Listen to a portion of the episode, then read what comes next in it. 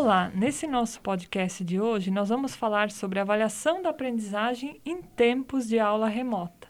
E o meu bate-papo aqui hoje é com a professora Renata Perenot. Professora Renata, nesse período aí de aulas online, nós tivemos um grande desafio no contexto da avaliação. Muitos professores estavam habituados com o contexto presencial, onde desenvolviam suas aulas e, após um determinado período, acabavam realizando as atividades avaliativas, o modelo de provas mesmo. No contexto digital, esse modelo não foi possível ser mantido e muitos professores ficaram incomodados, inclusive, com essa situação. É como nós, professores, eh, tivemos que lidar com esse desafio. Olá, Lenê. É, é um prazer estar aqui e poder conversar com vocês. E olhando para a avaliação do que se trabalhava no modelo presencial e das mudanças que foram trazidas pelas, uh, pela pandemia no modelo das aulas remotas, é, é importante contextualizar que os professores eles tiveram muitas preocupações nesse período, não só com a avaliação, mas também em remodelar as suas aulas. É, uma dificuldade vivenciada uh, foi o professor sair do modelo presencial, onde ele dominava o espaço com os alunos, e, e passar a dar as, as suas aulas atrás da tela do computador. Esse modelo ele não pode ficar é, sem ser, uh, sem passar por um processo de mudança. Porque quando você vem para trás da tela, eh, você precisa engajar, motivar mais o seu aluno e fazer com que ele trabalhe de maneira colaborativa e que ele tenha espaços de tempo e atividades diferenciadas. E o modelo de avaliação vem junto.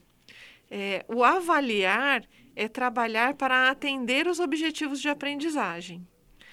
Então, é, é, importante o professor pensar o tempo todo se esses objetivos de aprendizagem estão sendo atendidos. É, é importante focar que no modelo remoto, ah, o avaliar passou a ser trabalhado por competências, colocando para os alunos o desafio de resolver problemas, de desenvolver um raciocínio crítico, de fazer análises em cima de questões é, porque se, fica, a, se ficarmos apenas no tradicional, é, na prova, no, no, no, no, repeteco, vamos dizer assim, né? no copia e cola, isso vira mesmo um, um, um Ctrl-C, Ctrl-V, um faz de conta, né? Finge-se que ensina e o aluno finge que aprende. Então, nessa mudança, foi muito, é muito importante que o professor saiba trabalhar as competências é, nos alunos para, através desse desenvolvimento de competência, verificar se os objetivos de aprendizagem estão sendo atingidos. Aí, né, Renata, de fato a gente entra num contexto que já era debatido muito antes da pandemia, que era o trabalho com as metodologias ativas, aonde o estudante passa a assumir esse protagonismo do processo, ele tem uma consciência de que não é fazer de conta, que ele está aí para aprender de fato e que essa avaliação deve refletir o processo que, que ele efetivamente vivenciou, né? Exato.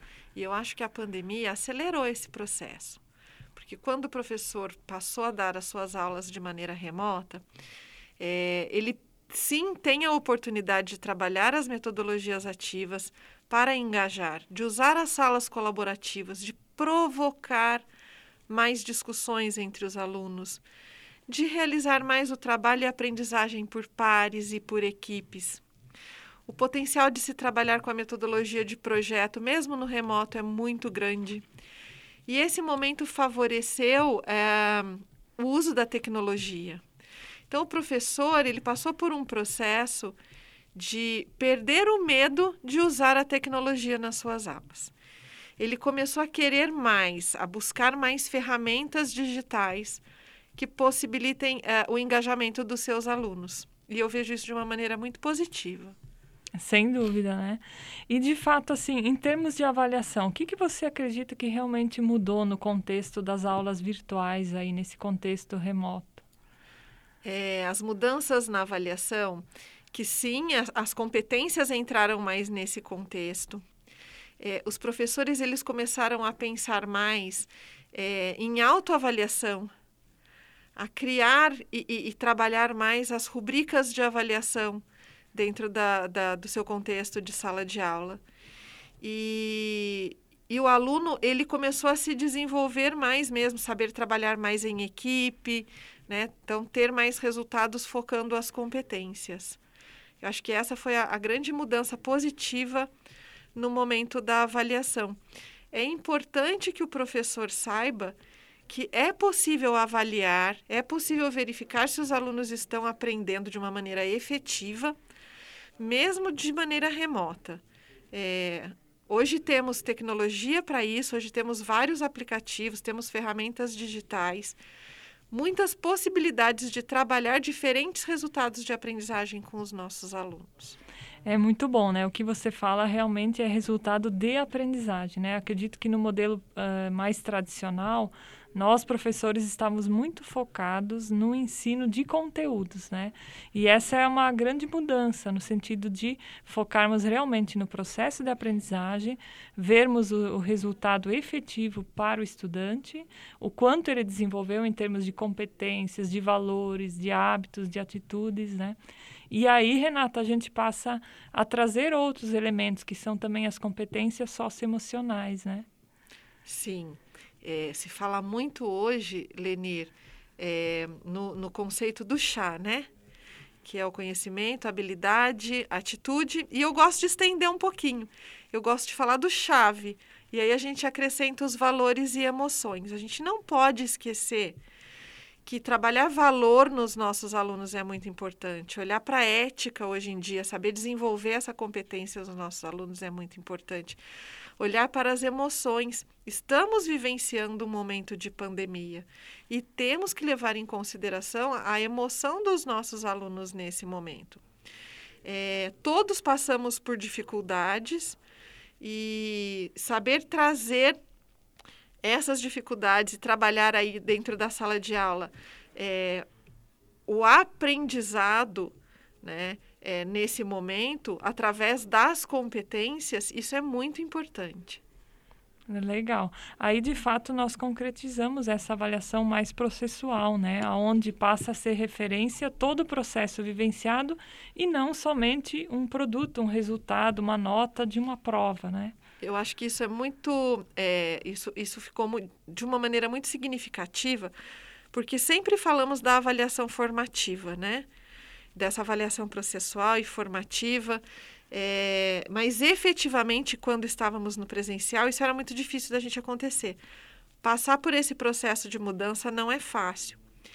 E, e com as aulas remotas, atividades contínuas na sala de aula passaram a ser uma constante. E essas atividades têm que ser avaliadas e o feedback tem que ser dado para os alunos. Com isso, começou a, a ter um, um, hábito de trabalhar mais forte essa avaliação processual e formativa na sala de aula. Que bom, né? E é, certamente é uma evolução contínua.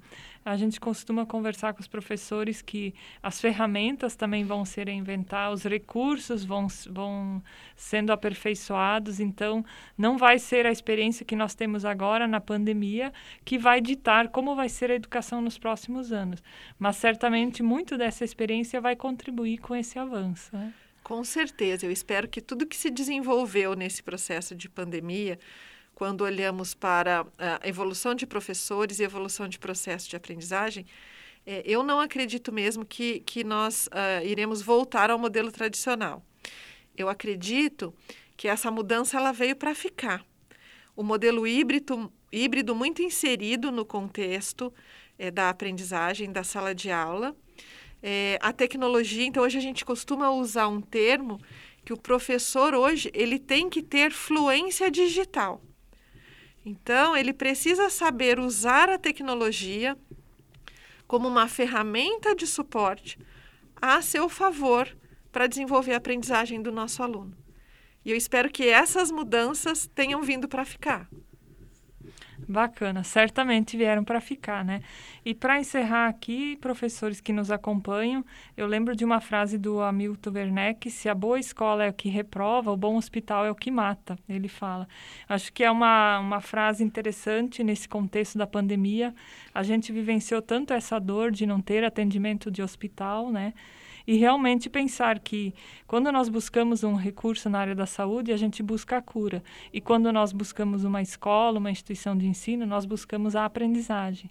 É, então, nós, professores, percebermos o quanto nós podemos evoluir e efetivamente fazer a diferença na vida do nosso aluno. Para além de uma simples nota, o quanto isso vai, ele vai levar para a vida dessa nossa aprendizagem.